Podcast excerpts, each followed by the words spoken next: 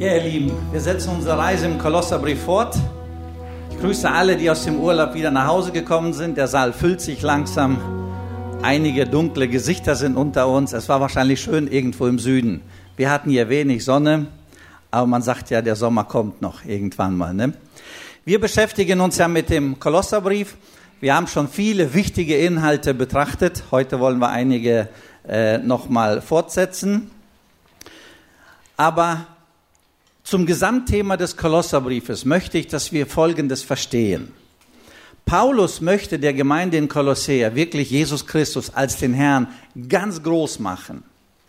Und so benutzt er alle möglichen Worte und Begriffe, um Jesus als den absoluten und allein herrschenden Herrn und Heiland darzustellen. Also er sagt, er ist das perfekte Abbild. Also wie der Vater, so auch Jesus. Er sagt, Jesus Christus ist der Schöpfer.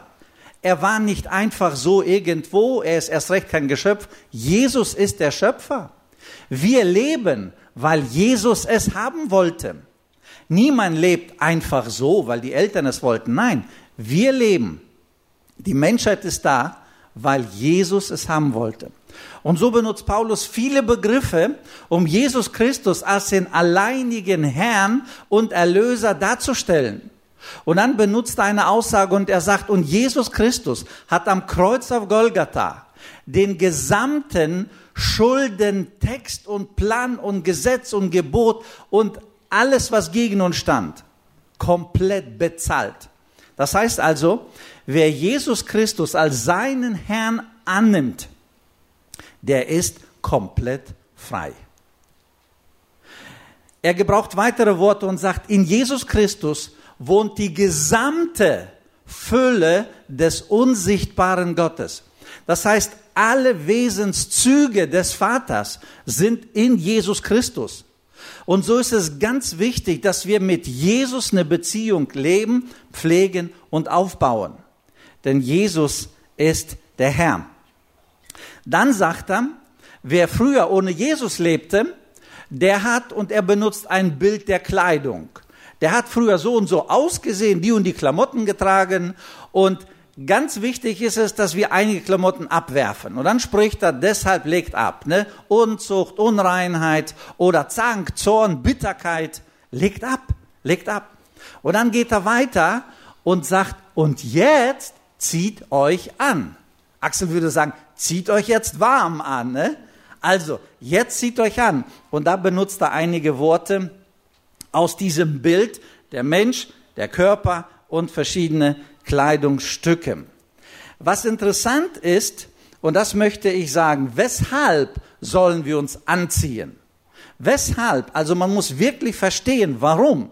Es geht nicht um ein besseres Leben hier auf Erden. Es geht nicht um eine harmonischere Situation in der Ehe, in der Familie, sondern Paulus sagt hier, er spricht über Christus und dann sagt er, den, also Jesus Christus, den verkündigen wir und ermahnen alle Menschen und lehren auch alle Menschen in aller Weisheit. Und jetzt kommt's. Damit wir einen Menschen in Christus vollkommen machen. Weshalb sollen wir die falschen Klamotten abwerfen und die richtigen Kleidungsstücke anziehen? Weshalb? Damit jeder Mensch Christus gleich wird. Dieses Wort, das Luther übersetzt mit Christus vollkommen, bedeutet Christus gleich. Also das Wesen Jesu Christi, das Wesen des Vaters, ist ja in Jesus. Und das Wesen in uns soll so werden, wie Jesus ist. Und darum geht es hier. Weshalb sollen wir neue Klamotten anziehen? Damit wir Jesus ähnlicher werden. Damit wir so wie Paulus sagt, vollkommen werden. Also, wenn wir in Bezug auf Kleider sprechen, Kleider, das ist ja nicht nur einfach so angezogen, ausgezogen, fertig, sondern Kleider bringen ja ganz schön viel zum Ausdruck. Je nachdem, was ich vorhabe, ich sage mal ganz einfach, je nachdem, was meine Bestimmung ist, dementsprechend sind auch meine Klamotten. Es ist doch richtig, oder? Da sind wir doch alle einverstanden. Wer Sport treiben will, der zieht sich doch sportlich an. Und wer angeln geht, der zieht sich Shorts und T-Shirt natürlich an oder Alaska schwere Klamotten, was auch immer. Ist doch ganz klar, wenn jemand in den Gottesdienst geht, in die Gemeinschaft mit Menschen, je nach Anlass, gucken wir ein bisschen genauer in den Spiegel, passt das so, geht das so? Und meine Frau korrigiert mich öfters, nicht ständig, aber öfters. Und macht das und macht das und macht das. Ich war letzte Monate ein bisschen schlaberig. Das heißt also, ich war im Teencamp zwei Monate, ich habe zu Hause viel gearbeitet und ich habe mich an alte, dreckige Bauklamotten gewohnt. Ganz ehrlich, es sind sagenhafte Kleidungsstücke. Und ich staune mit, wie wenig ich da auskomme. Wenn ich auf Reisen gehe, zu Konferenzen und alle möglichen Seminare, dann habe ich hier ein Hemd und nächsten Tag ein Hemd und wieder was und wenn wir abends zusammenkommen, was anderes. Aber im Teencamp zwei Monate da gewesen, ich sag mal ganz einfach, zwei Kleidungsstücke, ne? Eins wird gewaschen, das andere ziehst du an. Ganz einfach. Und ich hatte, ich sag mal so den Eindruck, dass ich so ein bisschen chillig geworden bin. Und dann ziehst du so eine Anzugshose an, die nicht aus Stretch besteht, ne? Und dann, oh, man fühlt sich so, ja, so ein bisschen unwohl, so ungewohnt. Und genau so sehe ich, läuft es im geistlichen Leben. Unsere geistlichen Kleidungsstücke sind abhängig von unserer geistlichen Bestimmung. Ihr Lieben, wenn du, wenn ich, wenn wir keine geistliche Bestimmung haben, das heißt also, ich habe keine Ahnung, was Gott von mir will, dann ziehe ich mich auch ganz schön schlaberig an. Ganz einfach. Und ich bin nicht so genau in diesen Details. Warum? Ich habe doch keine Herausforderung. Wozu soll ich mich anstrengen? Ich brauche das nicht. Wozu soll ich eine Klamotte anziehen, die so ne, schick ist? Quatsch, das brauche ich nicht. Ich komme mit einem T-Shirt aus. Ich komme mit so einer Joggenhose aus. Ich komme so chillig auch durch mein Leben. Und ich musste immer wieder bei der Vorbereitung nachdenken. Ich hatte so ein Bild, Corona und Kleidung. Also ich behaupte mal, dass bei ganz vielen Menschen und Christen die Corona-Zeit nicht sehr positiv war. Warum? Das ist meine Interpretation. Ich mag Recht haben, ich mag nicht Recht haben. Ich habe so ein Gefühl aus Gesprächen mit Leuten, aus Beobachtungen, Begegnungen und eigenes Leben so ein bisschen reflektierend. Ich habe so ein Gefühl, durch die Corona-Pandemie haben wir unsere Bestimmung bisschen aus den Augen verloren. Ich sage mal bewusst bisschen. Wir haben uns alle Dingen zugewandt, die im nahen, im bekannten Rahmen geschehen. Im privaten Rahmen, wo vielleicht bekannte Arbeiten mal endlich ausgeführt werden sollten oder Tätigkeiten oder Kontakte und so weiter. Und wir haben herausfordernde Begegnungen und herausfordernde Gespräche und herausfordernde Dienste und so weiter. Wir haben ganz viele kappen müssen. Das heißt also, meine Logik ist, die Herausforderung war weg. Wir wurden alle locker chillig. Und zu diesem lockeren Chilligen kommt dann nicht so eine bewusste Ankleidung von geistlichen Dingen, sondern, naja, mal gucken, was kommt. Und ich beobachte, dass ganz schön viele Christen chillig geworden sind. Ach, man kann auch so, man kann auch so, und das geht ja auch, und das geht ja auch. Und ich bin echt gespannt, wie es weitergehen wird. Werden wir unserer Berufung gemäß die Kleidung wählen oder werden wir einfach sagen, tu, das ist wie abends auf dem Sofa sitzen. Ist doch egal, ob ich da eine Joggenhose, T-Shirt, ob die ein bisschen sauberer, ein bisschen dreckiger ist. Ist doch egal, so ein bisschen, ne? so chillig. Und ich glaube, so dieser Aspekt der gesamten Corona-Entwicklung, die uns wirklich so ins Private getrieben hat, da sind wir chillig geworden und das ist schön, also ich habe es wirklich genossen. Gleichzeitig war der geistliche Zug, sage ich mal ganz bewusst, die geistliche Herausforderung nicht mehr so primär und man musste nicht sich geistlich irgendwie disziplinieren und arbeiten und überlegen, was mache ich, was ziehe ich an, was sage ich hier, was tue ich dort. Und ich glaube, wir müssen nüchtern reflektieren. Und vielleicht müssen einige sich neu ausrichten, damit man für die Bestimmung, für den Anlass, für die Berufung auch die richtigen Kleidungsstücke, Klamotten wählt. Und Paulus schreibt an die Geschwister in Kolosseia ganz tolle Worte und äh, einige, ich möchte drei Verse heute lesen und dann etwas genauer betrachten. Nämlich Kolosser Kapitel 3. Wer eine Bibel dabei hat, darf sie jetzt aufschlagen. Vers 12, 13 und 14. Kolosser Kapitel 3, die Verse 12, 13 und 14. Also, Paulus schreibt an die Geschwister in Kolossea, so zieht nun an, als die Auserwählten Gottes, als die Heiligen und als die Geliebten herzliches Erbarmen, Freundlichkeit, Demut, Sanftmut, Geduld. Und ertrage einer den anderen und vergebt euch untereinander, wenn jemand Klage hat gegen den anderen, wie der Herr Jesus vergeben hat, so vergebt auch ihr. Über alles aber zieht an die Liebe, die da ist, das Band der Vollkommenheit.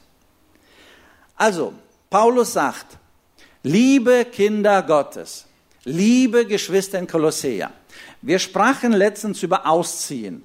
Alles Unnötige, Störende, Sündhafte, Zorn, Zank, Zwietracht und so weiter.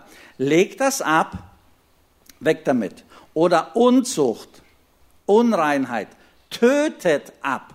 Also vollkommen abtöten. Nachdem er da durch war, sagt er, okay, und jetzt?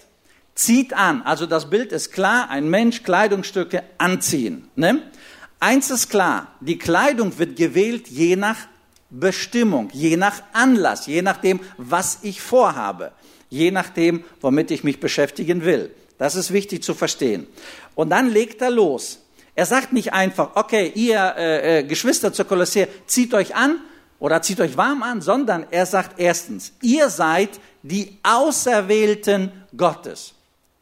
Ihr Lieben, ich sehe, dass er hier die Identität stärkt. Was ist Identität? Identität ist, wenn ich ganz klar weiß, wer ich bin. Nicht, dass ich irgendeine so Rolle spiele, ne, so, ja, ich, ich denke mal, dass ich der und der bin und ich spiele dann so eine Rolle, wie so im Theater. Und so unterhalten wir uns von Rolle zu Rolle, von Maske zu Maske. Nein. Er will die Identität positionieren. Er sagt nämlich, ihr seid die Auserwählten Gottes. Anders gesagt, von Gott seid ihr auserwählt.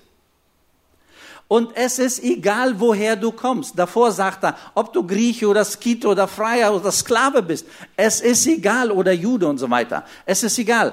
Gott hat dich erwählt, damit du dich neu anziehst. Ganz wichtig für uns heute Morgen, die wir gesagt haben, Jesus, ich will dir nachfolgen. Wir sind erwählt von Gott persönlich. Wir sind erwählt, damit wir Jesus hier auf Erden repräsentieren durch neue Klamotten, durch neue Kleidungsstücke, die von Jesus kommen. Also, wir sind erwählt. Die Geschwister in Kolossee waren von Gott erwählt, unabhängig von ihrer Geschichte, von ihren Vorerlebnissen, Vorerfahrungen, unabhängig von ihrer Rasse, von ihrer Nationalität, vom Stand und so weiter, unabhängig davon. Dann sagt er weiter, eure Identität ist definitiv heilig. Was heißt heilig? Heilig bedeutet im Grunde genommen nichts anderes als abgesondert. Abgesondert wofür oder wozu? Heilig bedeutet abgesondert. Also, wir sind von Gott erwählt, dann sind wir von Gott abgesondert, damit abgesondert, um Jesus hier auf Erden zu repräsentieren. Das heißt also, wo wir leben, wo wir arbeiten, wo wir mit Menschen Kontakt, in der Gesellschaft Kontakt haben und so weiter, da sind wir berufen, um Jesus Christus zu repräsentieren. Also, wir sind erwählt, wir sind abgesondert, wir sind nicht in der gesamten Masse ein graues Mäuschen, wir sind erwählt und dann abgesondert, damit wir Jesus repräsentieren. Und dann geht er weiter und sagt, und ihr seid die Geliebten. Ihr Lieben, jeder Mensch hat ein Grundbedürfnis, der eine ausgeprägter, der andere weniger. Er möchte bedingungslos geliebt sein. Nicht tue erstmal das und das und das und dann liebe ich dich. Nein, diese bedingungslose Liebe ist für alle oder für sehr viele Menschen, die es bewusst wahrnehmen, ein Grundbedürfnis und sie lechzen danach, bedingungslos geliebt zu werden. Und das passiert hier. Ihr seid erwählt, ihr seid abgesondert, geheiligt für etwas, für den Herrn und ihr seid geliebt. Ihr badet euch in der Liebe Gottes. Und ehrlich gesagt, du kannst nichts dafür. Es liegt nicht daran, dass du toll bist, begabt bist, fähig bist, dass du dich richtig angezogen hast. Es liegt nicht daran, sondern es liegt allein in der Liebe Gottes verankert. Allein im Wesen Gottes verankert. So, und von dieser Position möchten wir uns jetzt anziehen. Also wir ziehen uns nicht an, also einfach normale Menschen, so in dieser Gesellschaft leben. Nein, wir ziehen uns an und überlegen, welche Klamotten zu uns passen als Abgesonderte, von Gott Erwählte und von Gott Geliebte. Und jeder, der hier sitzt, ist von Gott geliebt. Und der Auftrag, zieh dich richtig an, ist definitiv, definitiv von Gott. Also, zieht euch warm an. Die erste Aussage, die Paulus hier hineinbringt, dann sagt er, an die Geschwister in Kolossea, das erste, was ihr euch anziehen sollt, ist herzliches Erbarmen. Ich habe natürlich näher untersucht bei all den Kommentaren und Griechisch und Deutsch und Englisch und so weiter. Ich habe mal nachgeguckt, was bedeutet dieses herzliche Erbarmen? Wörtlich einfach schlicht übersetzt wäre ein Herz des Erbarmens. Also herzliches Erbarmen übersetzt Luther, ein Herz voll Erbarmens oder, oder Mitgefühl, würden wir so sagen. Einfach ein Mitgefühl mit anderen haben. Aber nicht nur auf der Ebene des Mitgefühls stehen bleiben, sondern es geht weiter. Englisch heißt das so interessant, a gut of mercy. Gut, das sind die Innereien. Das heißt also, aus dem Englischen kommt es so, wie auch in der antiken Griechischen, Ne? Heutzutage sagen wir schneller, unser Herz bewegt sich. Das hat mein Herz berührt. Früher in der Antike haben die Menschen nicht Herz gesagt, sondern Dienereien, die Guts Englisch. Ne? Das heißt also, da tut sich was. Das heißt also, ich sehe eine Situation, ich erlebe eine Situation und in mir regt sich was. Also die Gedärme, die, die Innereien oder wir würden sagen, das Herz da bewegt sich, da tut sich, da ist irgendeine Reaktion aufgrund von dem. Es sind klare Gefühle. Ne? Gefühle, die auf die Sache oder auf die Person oder auf die Situation ausgerichtet ist. Und wenn man sagt, ich möchte wissen, wie es praktisch aussieht, dann glaube ich, haben wir eine super Situation in der Bibel. Jesus als Lehrer in Matthäus 9 geht und dann sagt die Bibel, und als er, Kapitel 9, und als er die Menschen sah, sagt Luther, es jammerte ihn. Die englischen Übersetzungen beziehungsweise vom Originalen, es drehten sich seine Innereien. Das heißt also tatsächlich, praktisch, physisch, da tat sich was. Er hat gesehen, dass die ganzen Menschen wie Schafe ohne Hirten sind. Die haben Nöte, die haben Fragen. Es waren Tausende. Und Jesus hat nicht nur gesehen, ach, hier ist eine Gruppe von tausend Leute, sondern tausend einzelne Schicksale, tausend einzelne Bedürfnisse, tausend einzelne Probleme. Und man muss auf jeden individuell eingehen, erklären, helfen, an der Hand nehmen, aufrichten und so weiter. Die Bibel sagt, und als er sie sah, jammerte es ihn und dann tat er etwas. Er lehrte, er half. Aber er kam nicht weiter. Er allein kam nicht weit genug. Deswegen hat er gesagt, bittet den Herrn der Ernte, dass er Arbeiter in seine Ernte sendet. Er bat um mehr Mitarbeiter. Ich glaube, hier muss jetzt dieses herzliche Erbarmen tatsächlich gelernt werden. Also ich glaube, das herzliche Erbarmen fängt dort an, wo ich ganz bewusst sage, meinetwegen jeden Morgen, lieber Gott, öffne mir die Augen, Psalm 119, Vers 18, öffne mir die Augen, damit ich sehe die Wunder an deinem Gesetz, damit ich sehe die Not, die Notwendigkeiten und gleichzeitig meinen Einsatz in deren Leben. Und wenn, wenn Menschen sagen, ich möchte herzliches Erbarmen anziehen, dann fange ich an, bewusst die Augen zu öffnen. Also ganz praktisch, der erste Schritt ist Augen öffnen, schauen. Zweitens, Ohren öffnen, hinhören. Hinhören, was Menschen erzählen. Und wenn Menschen berichten, wenn Menschen erzählen und wir schauen zu, dann wird es so viele Möglichkeiten geben, wo wir dieses Kleidungsstück auch wirklich anwenden können. Herzliches Erbarmen, wo wir den Menschen dann antworten, wo wir den Menschen helfen, wo wir ganz praktisch Jesu Wesen, Jesu Liebe in das Leben von dieser Person oder dieser Gesellschaft hineinbringen. Ganz wichtig, zuschauen, also Augen auf, zuhören, beobachten und dann Sorge entwickeln. Also wenn ich sage, Quatsch, das kasseit mich gar nicht, das will ich gar nicht, das ist nicht meins, das ist nicht mein Ding, so ungefähr, ne? dann ist es gleichzeitig, dass wir die Augen verschließen. Wir gucken weg und sagen, boah, ich bin selbst so beschäftigt. Wichtig ist, dass wir die Augen öffnen, dass wir hinhören und dass wir uns zur Verfügung stellen, um zu handeln. Ich erinnere mich an meine jungen Jahre. Da war ich 23 Jahre alt und es wurde gesagt, der Kommunismus ist auseinandergefallen. Man kann jetzt in Russland für Kinder und Jugendliche christliche Freizeiten unter kanadischer Leitung durchführen.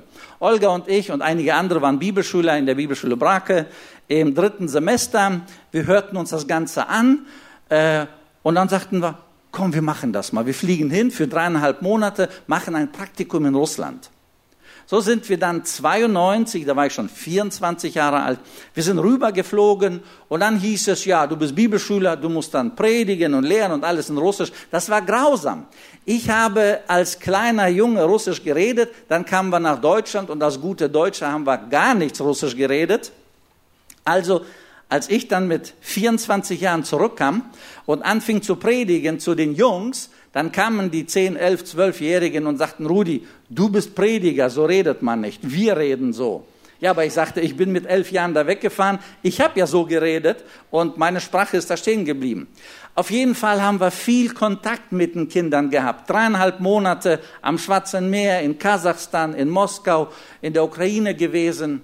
Und als ich zurückkam, ich hatte ja eigentlich komplett andere Pläne, aber als ich zurückkam, da regte sich in mir was. Ihr Lieben, da war so ein Mitgefühl mit diesen Kindern. Da waren so viele jugendliche Kinder, die saßen vor uns, die haben Jesus als den Herrn angenommen, die sind verändert nach Hause gefahren und in mir war so, so viele Gefühle. Aber ich wollte ja eigentlich mit New Tribes Mission weitergehen und dann sind wir nach Senegal, nach Afrika geflogen und wir haben fünf Wochen dort gearbeitet und ich dachte, bist du blöd? Was willst du hier in Afrika? Die Kinder in Russland und meine Gefühle, ich weiß nur ganz genau, wie ich da lag, und meine Gefühle und meine Überlegungen, die Kinder, die tun mir so leid.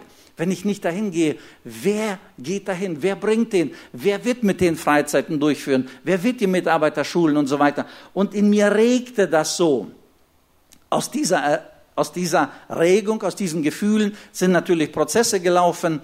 Ich erlebte dann die Berufung, gründete CFI, extra um dort den Kindern Freizeiten anzubieten. Und durch diese Freizeiten sind Tausende Kinder und Jugendliche zum Glauben gekommen, die zum Teil bis heute fest im Glauben stehen, in Gemeinden, in Führungspositionen und so weiter. Und ich bin sehr, sehr dankbar, dass Gott damals meine Gefühle, nicht nur so meinen Kopf, meine Gefühle bewegte, so dass ich ausgerichtet auf die Sache auch wirklich helfen konnte.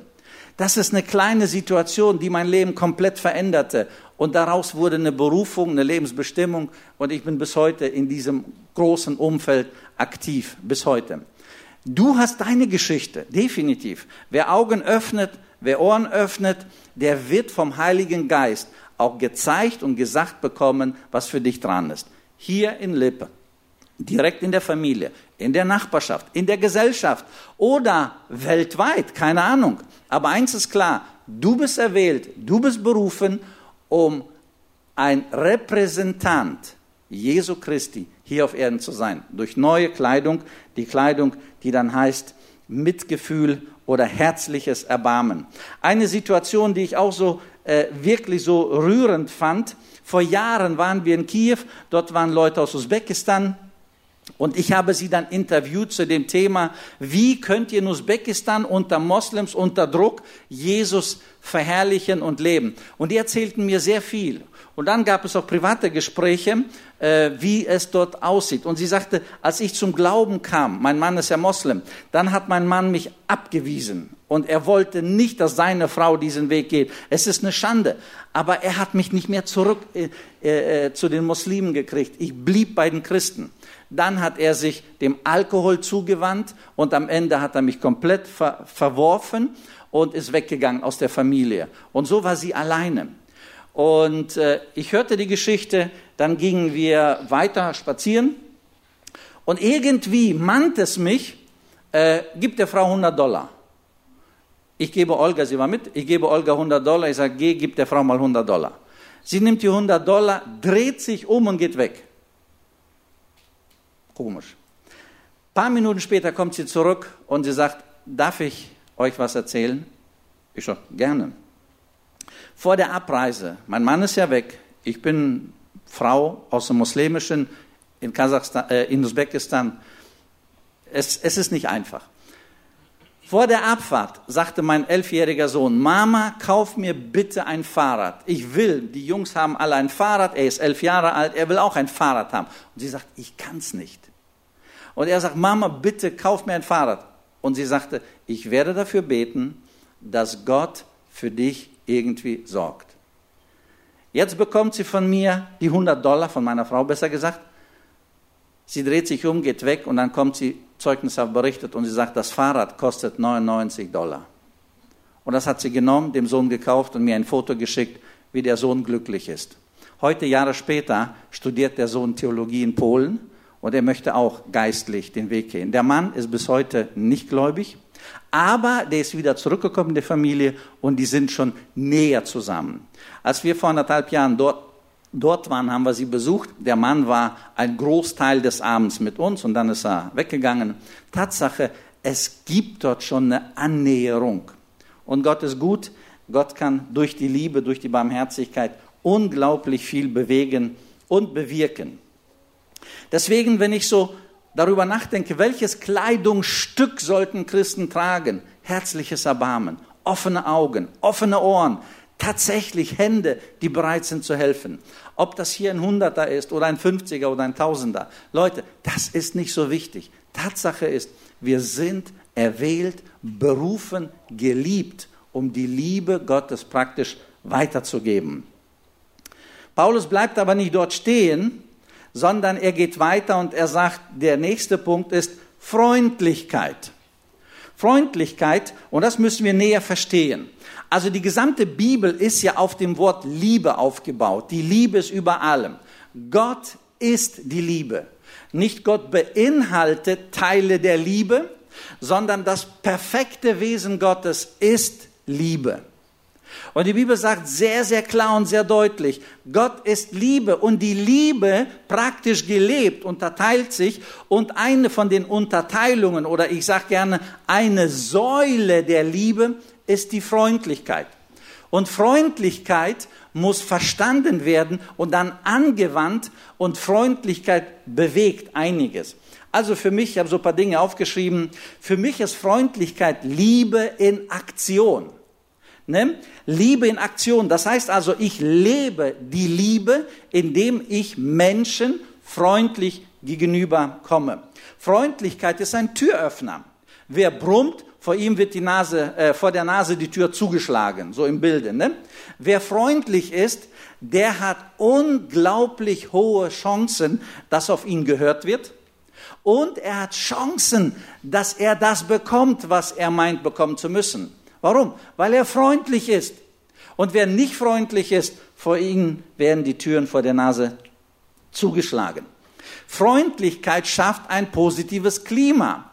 Wenn wir miteinander freundlich umgehen, wenn wir ganz bewusst freundlich sind, es gibt so ein schönes Miteinander. Die Gemeinschaft ist so entspannt, so freundlich, so positiv. Wenn wir aber sitzen, brummig, quengelig, bitter, es ist so ekelig und die Leute sagen, äh, komm, wir gehen lieber, weil irgendwie, irgendwie gefällt's mir nicht. Und dann suchen wir nach Argumenten, wie wir hier schnell verschwinden können, weil die ganze Atmosphäre, die ganze Stimmung alles so schwierig ist. Freundlichkeit ist also etwas, was ein Türöffner ist, etwas, was eine positive Stimmung und Atmosphäre hineinbringt. Die Bibel sagt sehr deutlich in Epheser 4, 32, seid aber untereinander freundlich und herzlich. Und dieses freundlich vom Griechischen wäre jetzt Christus und bedeutet milde und Güte. Also, gut, sagt die Bibel, ist Gott alleine. Und wer sich mit Gott beschäftigt, der wird gütig. Und das ist das, was Paulus hier sagt. Wollt ihr ein richtiges Kleidungsstück anziehen, eine Eigenschaft, eine Kompetenz entwickeln, die wichtig ist, dann ist es wichtig, zieht die Freundlichkeit aus, äh, an. Freundlichkeit mit Synonymen wäre großzügig, gütig, herzlich, aufmerksam oder auch sanftmütig. Warum ist es wichtig, dass wir uns mit dieser Freundlichkeit beschäftigen? Erstens, weil Freundlichkeit ein Charakter Gottes ist. Wir müssen immer wieder daran denken, Gottes Wesen, Gott durch und durch ist freundlich. Und diese Freundlichkeit muss in unser Wesen hinein. Also das, was Gott ist, dieses Freundlichsein, das gehört zu uns. Matthäus 11, 28 sagt, kommt er zu mir, alle, die ihr mühselig und beladen seid, ich will euch erquicken. Nehmet auf euch mein Joch, lernt von mir, denn ich bin sanftmütig, und das griechische Wort ist ja auch Christus, ne? ich bin sanftmütig, besser gesagt in unserem Sinne freundlich und von Herzen demütig. Das Wesen Jesu Christi, das Wesen Gottes ist Freundlichkeit und Freundlichkeit ist auch gleichzeitig etwas, was wir anstreben sollen. Was macht die Freundlichkeit in der Praxis? Also, gelebte Freundlichkeit richtet sich auf andere Menschen. Und was macht die Freundlichkeit mit anderen Menschen? Ganz wichtig ist, dass wir diese Geste verstehen. Die anderen werden aufgerichtet. Die anderen werden aufgewertet. Durch mein Freundlichsein werden die anderen auf Gott ausgerichtet. Das sind wichtige Eigenschaften. Wir sehen in der Bibel in Lukas 13 eine Situation, da ist Jesus der Meister, der Herr. Da ist eine verkrüppelte Frau, die seit Ewigkeiten krank ist. Und Jesus heilt diese Frau. Und diese Frau wird aufgerichtet, sie geht gesund weiter. Sie war verkrüppelt und jetzt ist sie aufgerichtet und geht weiter. In dem Kontext gibt es ein paar interessante Aussagen, die es ganz klar hervorbringen, Jesus hat diese Frau aufgewertet. Also, das Wesen Jesus freundlich, gerichtet auf die anderen Menschen und er, er, er richtet die anderen auf. Also er wertet und würdigt die anderen Menschen. Und dann gibt es noch einen dritten Gedanken, den ich habe. Freundlichkeit öffnet das Herz unseres Gegenübers. Ihr Lieben, wenn ich brummig ankomme und sage, zeig mal, mach mal, gib mal, tu mal, kannst du mal, die Leute verschließen sich, die haben keinen Bock. Wenn ich aber freundlich hinkomme, wenn ich aber demütig, ich benutze das andere Wort, wenn ich aber freundlich hinkomme, dann öffnen sich die Leute. Dann hören sie hin. Dann sind sie bereit, Dinge zu bewegen. Wenn wir aber so selbstverständlich ankommen, so fordern, so gib mal, mach mal, die verschließen sich und die knallen die Tür vor der Nase zu. Freundlichkeit öffnet das Herz anderer Menschen. Ich habe verschiedene Situationen im Leben gehabt. Eine interessante Sache, die möchte ich kurz erzählen, wie ich es mal erlebt habe. Ich habe mir also wirklich gesagt, ich will freundlich sein. Ne? Das ist ja nicht von Geburt bei jedem. Der eine kann mehr freundlich sein, der andere weniger freundlich sein und so weiter. Ne? Je nachdem, in, in welcher Familie, mit welchen Genen wir geboren sind. Aber ich habe mir wirklich gesagt in meinem Leben, das war einige Male, ich will, ich will daran arbeiten, ich will daran üben und so weiter. Manchmal gelang es, manchmal nicht. Eine Situation, die ich so interessant fand, wir sind nach Norwegen mit fünf Leuten in einem Bulli gefahren. Und in Norwegen angekommen, mussten wir noch mal eine kleine Fähre nehmen und hinter der Fähre war unser Häuschen. Jetzt kommen wir hin und vor der Nase fährt die Fähre weg. Und da gab es nichts mehr. Also, ich sagte, Leute, was sollen wir machen? Es ist spät abends, das ist die letzte Fähre, wir müssen hier übernachten. Aber wir übernachten nicht hier, äh, wir fahren zurück ins Dorf. Ich bin zurück ins Dorf gefahren und da gab es kein einziges Hotel, nichts. Es geht ein einsanger junger Mensch auf der Straße, ich halte an, frage in Englisch, ähm, hallo, hallo, wohnst du hier? Ja, äh, so da. Ich sage, du, wir sind gestrandet. Können wir bei euch übernachten? Äh, bei uns übernachten? Ich sage, wir sind nur fünf Leute. Können wir im Wohnzimmer auf dem Teppich? Und er sagte, das weiß ich nicht, aber kommt mal mit. Wir gehen nach Hause. Zu Hause in so einem Schaukelstuhl sitzt ein alter Opa, also das war sein Vater. Weißer Bart, er schaukelt so, guckt mich so an und ich lächle. Ich sage, ich arbeite mit Kindern und Jugendlichen und jetzt sind wir ein paar Erwachsene hier. Wir wollen auf die Fähre und dann rüber und dort ist unser Haus und dann wollen wir hier eine Woche Urlaub machen. Und er guckt mich so skeptisch. Ja, ich lächle, habe noch ein paar nette Worte gesagt und dann sagt er, die Fähre, die kommt gleich zurück und übernachtet hier. Geht mal hin, vielleicht dürft ihr da drauf schlafen. Wenn nicht, kommt zurück. Okay, schon mal etwas wenigstens. Wir gehen dann weiter zur Fähre. Die Fähre stand schon, die Klappe war offen für die Autos und da steht ein einsamer Matrose, es war schon ungefähr halb zwölf abends so ungefähr. Auf jeden Fall, der einsame Matrose steht und wäscht das Deck, wo die Autos stehen. Ich parke da draußen, gehe rein und frage ganz freundlich, dürfen wir übernachten? Und er sagte, no way, also gar nicht, geht gar nicht. Ich sagte, du, morgen früh fahren wir mit euch rüber als Erste, können wir jetzt hier übernachten? Nein, das geht gar nicht. Ich sagte, ganz ehrlich, das habe ich mir auch gedacht, dass du da sagst. Aber ruf mal den Captain. Er sagt, wie? Ich sage, ruf mal den Captain, ruf ihn mal an. Okay, der ruft ihn an, in Norwegen. Lalalala. Und dann sagt er, no way, also geht gar nicht. Ich sage, das habe ich mir auch gedacht, dass er das sagt. Aber du, ruf ihn mal runter. Er sagt, hä? Ja, ruf den Captain mal runter. Der Captain kam dann tatsächlich runter, er hat ihn angerufen. Der Captain kam mit solchen Augen, der kam so auf mich zu, ich lächelte, ich stand da. Ich sag, Captain, wir haben ein Problem. Wir fahren morgen als Erste mit euch rüber und wir sind hier gestrandet. Ich kenne dein Boot, da oben sind weiche Sofas, ich würde gern da oben schlafen. Und er sagt so, okay, kommt mit. Und dann packte ich das Auto, wir sind dann hoch und meine vier Mitbewohner, hätte ich fast gesagt, denen war das so peinlich. Leute, das könnt ihr gar nicht vorstellen. Auf jeden Fall, wir sind dann mitgegangen und wir gehen da hoch, da wo diese Sofas sind und unterwegs gehen wir am Café vorbei und äh, das Café oder Bistro, das war mittlerweile geschlossen und da standen so einige Teller mit, mit Restpizza, Restbutterbrot und so weiter. Ne? Und ich frage, was passiert damit? Er guckt mich so an, willst du haben? Ich sag, klar. Zack, paar Teller mitgenommen, so, so diese Platten. Ne? Dann gingen wir zu unserem Sitz dann habe ich da so eine große Thermoskanne gesehen, so zum Drücken. Ich sagte, und das willst du auch haben? Ich sage, klar, mitgenommen. Dann haben wir uns noch ein bisschen dort zusammen unterhalten, unterhalten. Und dann sagte er, okay, gute Nacht, äh, stellt das bitte dann da hinten wieder hin und weg. Meine Crew, die sagten, irre, dass sowas überhaupt möglich ist. Ich sagte, du, wir machen ja nichts Verbotenes. Wir haben überall nur freundlich gefragt, ob wir an die und die und die Schlafstelle letztendlich kommen. Was ich damit sagen möchte, Freundlichkeit ist wirklich ein Türöffner. Freundlichkeit geht so weit, dass Leute, dass ihr Herz bewegt wird, verändert wird, dass sie offen werden, dass sie neugierig werden und letztendlich werden diese Menschen dann verändert und zu Gott näher kommen. Warum? Weil du freundlich warst. Ich habe jetzt nur zwei, drei Kleidungsstücke betrachtet, die Zeit ist abgelaufen. Aber ganz wichtig ist, wollen wir, das Prinzip müssen wir verstehen, wollen wir wirklich gute Repräsentanten Gottes sein.